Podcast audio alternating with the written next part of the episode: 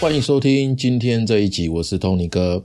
今天讲的内容啊，会比较深一点，所以呢，今天这一集我会讲慢一点。一开始先来问大家一个问题：改变对你来说很难吗？你的直觉跳出来的第一个问题是什么呢？有的人会说难，有的人会说不难。那么不管你说难或不难，这样的人呢，在这个时代啊。比较大的可能呢，会过得比较辛苦一点，因为这是一维思考，因为只有是或否，对或不对。那也有人可能会回答说，不一定啊，要看什么事。这个听起来好像很弹性哦，但其实呢，也只是在好或不好去变化而已。这个是二维思考，也就是一般我们说的点线面的线性思考，在线的上面往左或者是往右而已。为什么今天要问这一题呢？因为今天这个主题呢，是我老婆指明要我讲的。因为呢，最近呢，我跟我的太太啊，我老婆的共同朋友，他们是一家小酒商，那做了好几年了，做的还不错。然后他们有一个会计的职缺，需要找合适的人。然后我老婆就跟朋友推荐了自己的姐姐去跟他们聊一聊。那这个面试呢，不是一个正式的面试，我老婆也跟着去在场，然后大家相谈甚欢啊，条件什么的都不错。那这个面试的时间呢，是在九月份，然后现在已经十月中了嘛，呃，姐姐呢还是没有给出明确的回复。那问他，他也什么都没有讲，就整天还是埋头在原本的工作当中哦，看起来应该是想要换工作的意愿其实没有很大。那我老婆呢也很纳闷啊，也很无奈的就问啊：明明有机会，但是你为什么不肯改变呢？哦，那我老婆要我做这一集来讲讲改变这件事情哦。那年假这几天呢，我花了一些时间来思考，我觉得为什么不肯改变，其实只是一个表面的选择问题哦。它背后的核心其实是想要成为更好的自己。那当你听到这句的时候，想要成为更好的自己，你会比较把焦点放在自己呢，还是更好呢？你是为了更好而改变，还是为了自己而改变呢？哦，这一开始就一连串问这么烧脑的问题哦，没有关系，你可以听完再来想一想，为什么我会这样提问哦。我老婆她的姐姐呢，现在是某一家保险经纪公司的对保人员，算是行政工作。那行政基本上他的薪资呢是没有什么上涨空间的啦，一般行政都是这个样子。虽然说他现在做到科长，不过其实底下也没有什么人，因为他们一直是人手不足的状态，所以偶尔自己要出差，然后平常会工作到晚上可能九点以后啊。然后甚至假日也要在家里加班，那工作环境呢？听他讲，其实还蛮不好的，因为常常在他压力很大、处于一个快要超出负荷的状态的时候，他就会来找我太太来抱怨，大量的喷发他的负能量，然后喷了大概喷到半夜之后呢，就隔天呢再回去继续原本的工作，日复一日，好几年没有任何的改变。我相信很多人也是这样的状况啦，就是很类似的一个模式哦。只是呢，姐姐她现在有一个很好的工作机会在眼前，看起来不错，薪水差不多啊，不需要加班，做的也是专长相关的工作，又是自己熟识的人，而且她领有保险经纪人的执照，因为不太会加班，所以会有多的时间去兼着做保险经纪的案子。那如果是你听完大概的状况，你应该会想要选择跳槽，不过呢，在这个国庆年假，姐姐呢，她虽然在家里没有去上班，但是在家里都是工作到晚上十一二点的。那国庆日当晚，我们回娘家一起吃晚餐，然后她从房间里出来的时候呢，她带着中午冷掉但是没有吃的午餐走出来，因为太忙了就没有吃。然后呢？他就是跟我们一起很很快的吃完晚餐，也没讲几句话，然后又进房间去加班。那讲到这边，请不要误会，说我是在批评姐姐不敢做改变，或者是说她应该选择新的工作。那她怎么选这件事情，我并没有太大的意见跟参与，只是说她只是引发了今天的主题。你是为了更好而改变，还是为了自己而改变呢？我发现很多人以为自己想很清楚，其实根本没有想清楚。然后，什么叫做真的想清楚？跟平常怎么训练让自己真的可以想清楚的方法，这个是我今天抓的重点。今天我想要深入一下潜意识呢，来跟大家聊一下哈，然后让大家有机会可以从里面去进行自我探索。真正想清楚，其实就在于说你是不是觉醒的状态。觉醒的状态呢，就是整个人他是头脑很清晰的，你的头脑是清醒的，你的意识是自主的，你不会为同一件事情一直困扰，你可以做到任何的改变，或者是你想要维持现状，因为你知道自己在干什么，你在做什么样的选择，你已经知道没有人真的绑住你。不管有形的、无形的，都没有人在控制你，不不准你去做选择。那如果你没有觉醒的话，你的头脑会常常昏昏沉沉的，哦，头脑不舒服，哦，需要喝咖啡。你觉得身不由己，很多事情呢是不由自主的。你觉得自己卡在某一个问题，卡了很久，或者是某一种状态，几乎做不了任何改变，甚至呢还会说服自己习惯这样的自己。因为你全部的精神啊，你的全部的精神还有力气呢，都用在了这种努力维持脆弱的生活，然后其实你没有任何力气再去做其他的事情，再去做其他的任何决定。那这样的人，因为觉得自己身不由己，然后他放弃了自主权，放弃了自主权呢，这样等于让别的东西替我们的人生做各种决定。统治我们的生活，控制我们的生活，然后这样的人就等于是这一个别的东西的奴隶。那这个别的东西是什么呢？它可能是意识形态，我们的信念，譬如说我们爸爸妈妈的要求，老板对你的要求，对你的压榨，你的另外一半的冷暴力，我们自己的欲望，我们自身的习惯，等等等等的。我们在潜意识里面呢，早就将这些让我们烦恼痛苦的东西看作是我们自我的一个部分了，甚至视它为我存在的价值，哦，自己存在的价值之一。我举个例子来讲，哦，这样讲还是很抽象。譬如说，有一个从小在重男轻女家庭长大的女孩子，她觉得赚钱帮弟弟买房子是天经地义的啊。如果你现在叫他不要这样做，他会有很大的罪恶感，甚至呢觉得，哎，这根本是违反人性的。当我们把奴役我们的东西当作是自我的一部分之后，我们根本认不出来它是痛苦的来源，因为它已经合理化，像是呼吸一样的存在了。好像我活着本来就是为了赚钱帮弟弟买房子。那假如她的男朋友，因为不能接受赚钱帮弟弟买房子、付房贷，他没办法接受而跟他分手。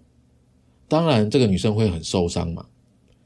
但是这种受伤所带来的感受，她会把原因归咎于失恋，是失恋好痛苦。她甚至会想，只要我早点给弟弟买房子，我就能够找到可以共度一生的男生了。他觉得。帮弟弟买房子不是一个问题，他看不见痛苦的核心，他认不出来绑着他的到底是什么。当然，我不是说赚钱帮弟弟买房子是一个错的事情，一个错的信念，因为这种事情呢很复杂，当然会因人而异嘛。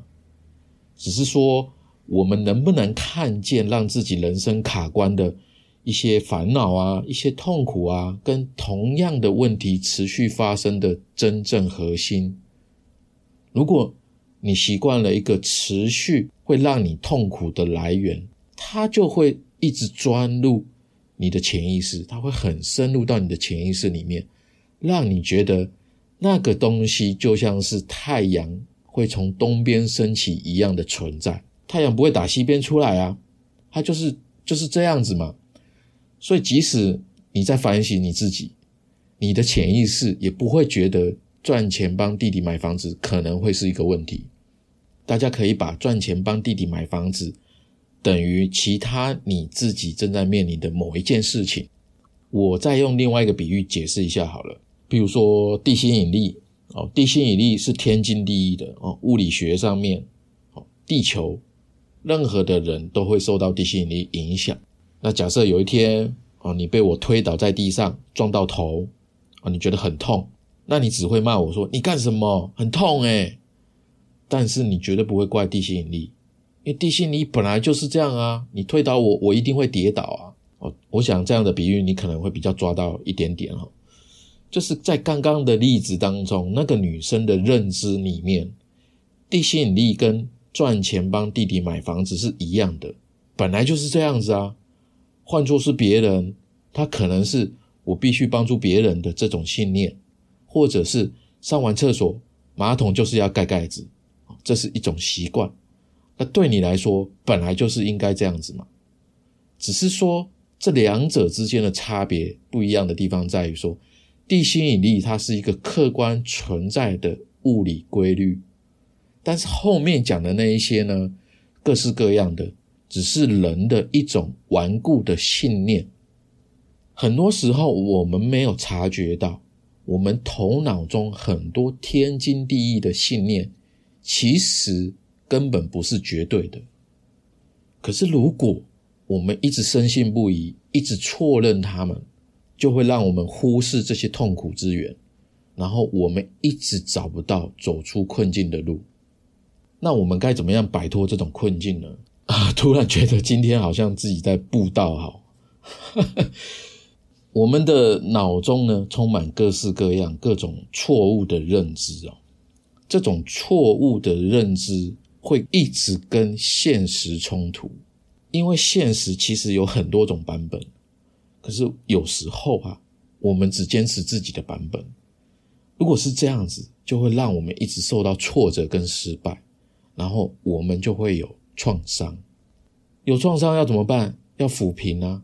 那为了修补这个创伤，我们又不断的在错误的认知上面去打上新的错误的版本。哎呦，这怎么说呢？好，比如说，如果你常常觉得自己总是不由自主的讨人欢心，你会想要讨好别人，然后你就在网络上面做测验哦，你看书、看影片、听 podcast，然后你可能听到关键字了，就认为自己是讨好型人格，然后你就告诉自己说：“我必须改变，必须改变，改变成什么呢？你要给自己弄一个版本啊。”你弄自己一个版本去对抗原本旧的信念，所以这个新的版本叫做没有任何人值得我去讨好，我要先讨好我自己。这个新的版本跟你原本的信念是相反的，不管你能不能将这个新的信念贯彻到底，反正一开始你都会从这个新的信念当中感受到一股巨大的力量，因为它是很多种声音凝聚成的一种新的力量。刚刚有说嘛，测验啊，看书、看影片啊，听 podcast 啊，很多名人、成功人士讲的啊，对不对？媒体告诉你这些里里口口的，聚成的一个新的力量，它会让你觉得安心，然后你会觉得自己的决定是对的。但是这个时候，好啦，如果你的状态是混乱的，不是觉醒的，那这一个单一、一个有力的、强而有力的信念。实际上是不足以支持你个人做出真正的改变所以最真实、最现实的状态会怎么样呢？变成这样哦，你会陷入新的和旧的头脑风暴，你的大脑会进行一场叫做信念的战争。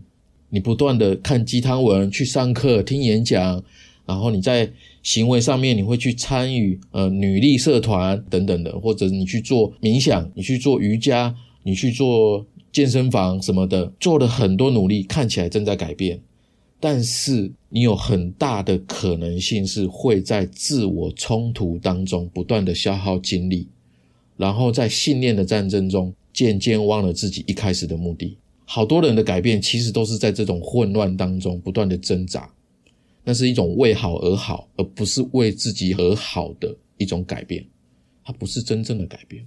真正的觉醒哦，是要先拨开迷雾，看到那个真实的自己，然后求得真实。那真正的改变呢，是要先求得真实，很难懂，所 所以我要解释，为什么那么多人处在混乱里不得真实呢？是因为有妄心，妄想症的妄妄心。这个妄心的说法是佛家的说法，其实它就是指烦恼了，烦恼啊、苦痛苦啊、困扰啊等等的。第一个妄心是指说，我们所有人的意识都是主观的。就算你客观再怎么样客观，你都还是主观的客观。你会有利害得失的判断或者是观念，但这些都只是我们自己的投射，它不是真实的。因为真实是多元、多维、多个面向的，有多少我们不知道。任何一个独立的存在都是一个真实，所以它不是真的，在你脑中的不是真的。因为其中掺杂了虚的、夸大的、以偏概全的认知、各种信念，但是我们对我们脑中的这一些深信不疑，所以它会成为我们的烦恼。一般我们会讲说，这个就是人际关系的问题，也确实是这样哦。人类的问题百分之九十都是人际关系的问题，它背后统称一个就是妄心。第二个。妄心是指我们不能安于当下，我们不安分，我们觉得我们要好，如果不好就是个废物，我们要改变，不然就被淘汰。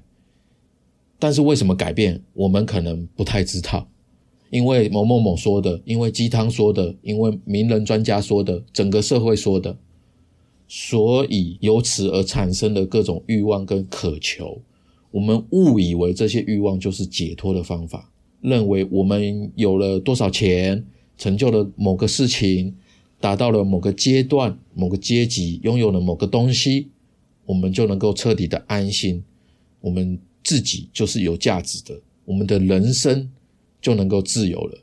心灵不自由，但是我财富自由，或者是通过沉溺于追求欲望的满足，这样这样，我们做的这些都是避免要让自己看到。内心的空洞，那这个妄心呢，会让我们内心失去了平静。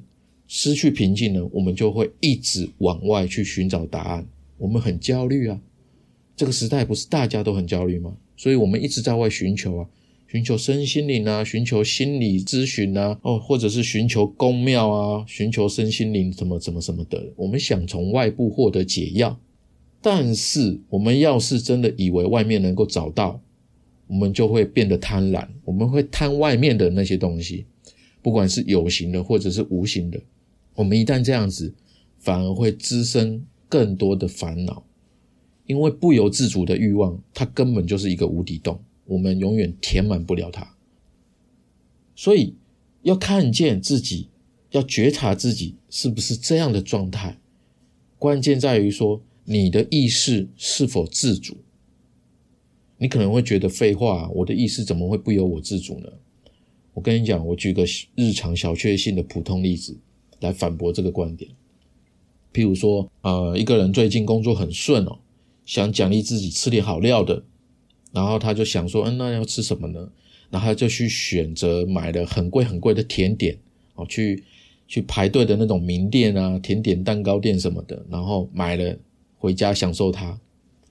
在走回家的路上呢，如果这个人刚好是不自主的头脑混乱的状态的人，他回家路上看到饮料店，他体内对糖分的渴求突然会被唤醒，然后他会下意识的又买一杯手摇饮料，买了饮料还有蛋糕，然后再往前走几步，哎呀，看到一间卤味店，他说吃甜的好像也不太好，应该要吃点咸的。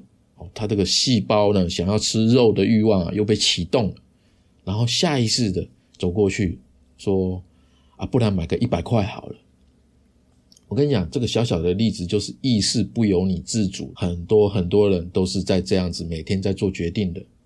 这有什么吗？好像没什么。对，当然没有什么。可是啊，如果到重大的问题的时候，重大的抉择的时候，它就会是一个很大的问题哦。当你自主的时候，你的意识自主的时候，你的生活是由你自己掌控的，你是依据自己的原则来行事，而不是依据自己的欲望。但是，当你不由自主的时候，你的生活不知道是被什么掌控了。可能刚刚讲的是欲望，也许这个当下是情绪，下一秒变成了 F B 上面的社会新闻。好，到了晚上又变成了你追的一部韩剧。所以，真正的想清楚的关键，在于我们能够恢复第一件事情：意意识的自主。你的意识的自主，我们能够将自己理顺，理顺一点。我们能够在每一天的早上醒过来，大脑都是平静、稳定的。我们能够意识到自己当前正在做什么，然后当下在做的这件事情确实是我们自己选择的。那要这样子达到意识的自主，要恢复意识的自主，其中的一个方法就是正念。正念的本质不是冥想哦，它不是冥想哦，它是一个给你自己留一个停止各种念头的空间，在一个空间，我们。跟自己独处，我们不思考，不被念头跟欲望带着走。哦，当然你不要控制它，你就它有来你就让它来，它走你就让它走，让自己从各种情绪啊跟念头当中抽离出来。我们的头脑这样做的话，我有一天它就能够恢复清晰的状态。正念的形式其实根本就不重要，不管你是打坐啊、站着、躺着、走着，重要的是。一个让我们不被打扰的空间，然后在这个空间呢，我们可以退一步审视自己平常是怎样的混乱跟不自主的。在这之中呢，有两个要点哦，是相辅相成的。第一个，不要试图从中获得什么东西。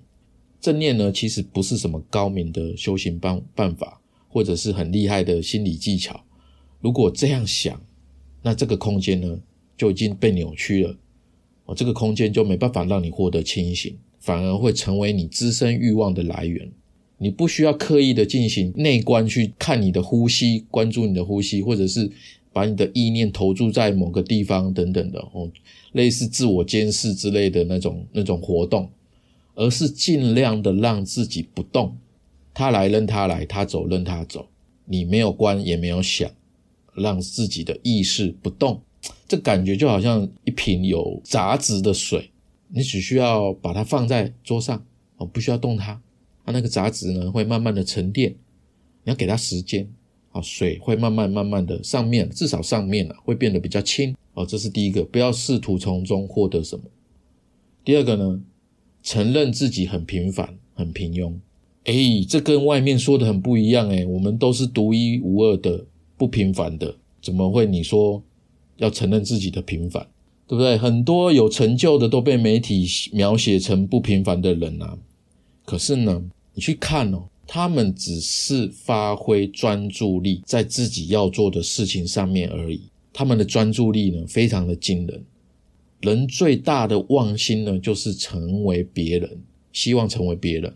他希望成为一个不是他自己。一个在他想象的所谓更优秀的、更卓越的人，他希望成为那样的人，就好像今天的问题：你是为了更好而改变，还是为了自己而改变呢？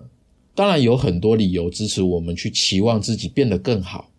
如果焦点在于我哦自己，那么我想达成的某一个改变，想做的某一个事情，通常会是我们深思熟虑之后，发自内心、非常情愿、心甘情愿的去做。那这样的人，他的行动力非常强，他改变是没有任何障碍的，所以他会发挥很强的专注力去促成他的愿望。那这个时候，他的内在外在是一致的，他的意识呢是自主的。可是，如果焦点在于更好，这代表我们忽略了自己，我们追求的是更好的标签，我们会想要把。很多好的标签，我就像羽毛一样，一个一个插在自己的身上来装饰自己。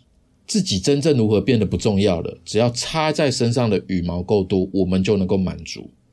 那这样的人呢，会在口头上面，或者是在自己的表层意识上面，说自己想要变得更好，但实际上他的潜意识当中，并没有真的期望想要达成真正的改变，他只是想要标签而已。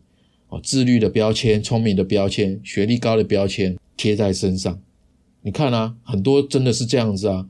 哦，很多人期望自己变得有钱，可是他的行动配不上自己的野心。实际上，他只是希望让别人以为他是一个有钱人，他只是要这个标签而已。不然的话，他这么期望自己要变得有钱，他绝对会尽一切所能跟代价去让自己变得有钱，而不是有时候说啊好累哦，来去吃好好吃的，而不是放假去玩。哦，买东西犒赏自己，哦，放松去干嘛干嘛干嘛的。一个人真的想获得财富，他要付出你想象中还要更多的努力，更多的代价。但是他没有真的想要付出这些努力啊，因为他只是想要一个有钱的漂亮羽毛插在身上而已。很多人是这个样子的，很多人一辈子都是在玩社会是一个有阶级的金字塔的游戏。哦，大家都不断的想要往上爬，可是大部分人根本就不喜欢啊，甚至他也不想享受这个这个游戏，但是他们还是习惯性的机械式的维持这个游戏的进行。哦，一种根深蒂固的信念，因为他看到周围的人也是这样做，因为社会也会告诉你啊，一个人不努力不变得更好，好像就是很可耻的事情一样。这是一种根深蒂固的虚伪信念，是一种假的啊！人被逼的要假装自己追求上进哦，假装自己人生很有意义，假装自己很享受那些被大部分人都描述的特别棒的东西哦。我不追求，就我是落伍的。会这样的人，通常呢都是不敢接受真正的自己，因为如果接受了自己，就是停下这个游戏。如果停下这个游戏，哎。那我是谁呢？我可能会是一个赤裸裸的没有羽毛的人，所以你会知道说啊，自己一直在瞎忙，但是瞎忙最起码让你感觉我有在做什么。如果我停下来了，好像那种悠闲、那种心安，就是一种茫然跟无聊，还有可耻。社会整体的氛围哦，会不断的试图告诉你，呃，成为一个更好的人的这种追求。实在是太有感觉了，太有目标感了，太有意义感了。这种感觉呢，太强烈又真实，而且大家都是这么做。可是同时，我们也很害怕发现自己的平庸。我们不断的在挣扎往上，可是我们也很害怕在在这个过程当中发现我们自己其实很平庸。努力成为更好的人，这是一块遮羞布。如果我们把它扯下来，哇，我们就没有衣服穿了。这一段呢，我讲的好像很愤青哈，但是我跟你说，这个是非常赤裸裸的一个人曾经面对自己真实一面的真实过程。我们要看清楚自己是脆弱的，自己真的很平凡。天下之大，我独一无二，但是我也很平凡。如果我们可以认清这一点，我们就不会再做作了，我们不会再假装。这个时候，我们才会开始拥有真实的体验。譬如说，你学英文，我不是要让自己变得更好啊，是因为我想学。你不需要用我今天努力的学了两个小时来自我感动，来给自己自信心，哦，甚至拍照上传。你跑步也不需要用哦，我今天比昨天跑得快来奖赏自己，因为跑步本身就是一个奖赏。你动起来了，你在当中感到快乐，你在当中感到那种雀跃、飞奔的感觉。你看了一天的漫画，打了一天的电动，你也没有自己谴责自己啊，你没有觉得自己很废，因为你确确实实从当中获得了快乐。人很害怕自己做一个平凡的人，因为他对这样的自己，赤裸裸的自己啊，极度的不信任。当他想要平庸的时候啊，他的头脑会全部都是自己的生活变得很糟，变得失去的价值的那些恐惧啊，会。很像真实的鬼魂一样袭击而来，所以我们对自己不信任，这就好像一个人每天都抓着单杠，然后让自己的脚后跟离地，好像他脚后跟一落地，他就要失去所有的一切。对了，在某种的意义上面哦，他的确要失去很多，因为他要失去伪装，他要失去自欺欺人的意义感，他要失去逃避真正问题的那种轻松感。他觉得轻松感是很可耻的。我们所有的雄心壮志都要用来证明自己没有那么糟糕。我们大部分的精力都用在了维持自己看起来还不错，让自己今天成为一个看起来很自律、很有主见的人。哦，但是这样好累哦，你不累吗？我讲的都好累。作为一个平凡人哦，不在于刻意让自己无所作为，我们不是刻意的哦。而是让你理解哦，你对于痛苦、幸福、失败、成功的这些追求啊，或者是逃避啊，其实都只是你在大脑当中跟自己玩的一个欺骗自己的信念游戏。这个游戏我们很小就开始了，我们从小就开始被灌注了这个游戏的规则。譬如说，努力就是要刻苦奋斗，想成功就是要上进。好。见到比我厉害的人，我们就要对他恭恭敬敬的。我们应该要做一个好人，对别人好。我们应该要成就一番事业，等等等等的。我们要不辱家族的名望。但实际上，你随时可以抛弃这个游戏，你随时可以不玩。没有人真的拿刀架在你的脖子上面，因为这个是你自己创造出来的妄心。没有错，也许别人对你有要求，社会对你有要求。但是你随时可以选择不玩。觉醒的人一定会看见自己的妄心，然后他会锻炼，让自己有办法消除妄心。他会看清楚自己本身是一个平凡的人，然后接受这样的自己，脆弱的自己。我就是这样啊，然后回归自我。没有成功或失败的游戏在逼你行动，一切的选择，一切的改变都是。我愿意三个字，我愿意啊！我愿意在这个世界做我觉得有意思的事情、有趣的事情、我喜欢的事情、我想做的事情。这样的人就是真的想清楚的人。他的意识呢，由自己做主，他的决定不受任何外力影响。当然，他知道其他的声音都是一些参考，但也只是参考。他选择留在当下，或者选择改变，都是出于自己的意愿。不管他选择什么，他当然会遇到困难，但是他也会专注在怎么解决困难，而不是困在遇到困难所产生的情绪。哦，好累，今天很烧脑，可能需要你多听几遍哦。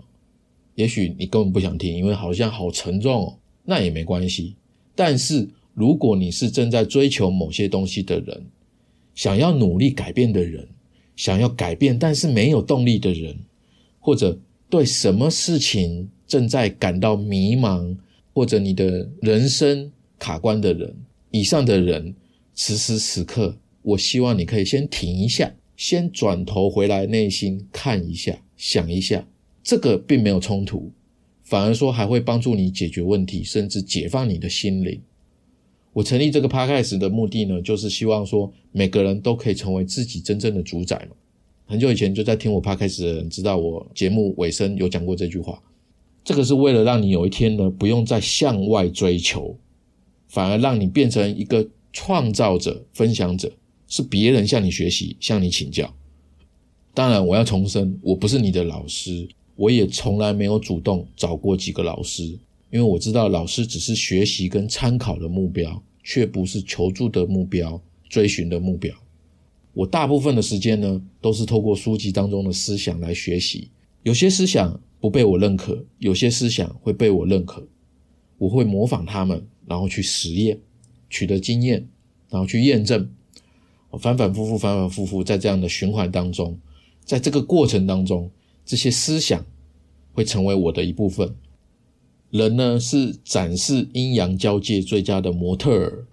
我们看得见光，但是内在的阴影啊，却很难去察觉到。其实一个人呢，大约相处一个小时哦，就会透露出他的许多讯息，其中可以观察的部分呢非常多，只是大部分呢都被我们的表层意识自动过滤掉了。我学会了怎么样先看到自己的投射跟判断，判断这个世界啊，这个这这我面对的这些人、这些事件等等等等的，然后呢，再去听对方的心灵。可能他的角度是怎么样，别人的角度是怎么样的，然后就是同理，然后疗愈，还有共同的启发。那这些观察呢，还有调频的经验跟技巧，慢慢的让我变成一个很好的吸收者。那我觉得这个过程是解决世上百分之九十的问题哦，就是人际关系的问题的终极方法。这比一些捉摸不定的身心灵来说，更是摸得到、看得到的觉醒之路。我觉得。正在听的你，各位听众，我想你也正是在用一种适合你的方式踏上这条觉醒之路。我相信这是冥冥之中的安排，正是这种安排呢，在帮你清除提升的阻碍。如果你每一次都认真对待，你每一次都觉察得到，有一天你一定会觉醒。你觉醒之后，你的内在就会开始平衡，然后你的外在。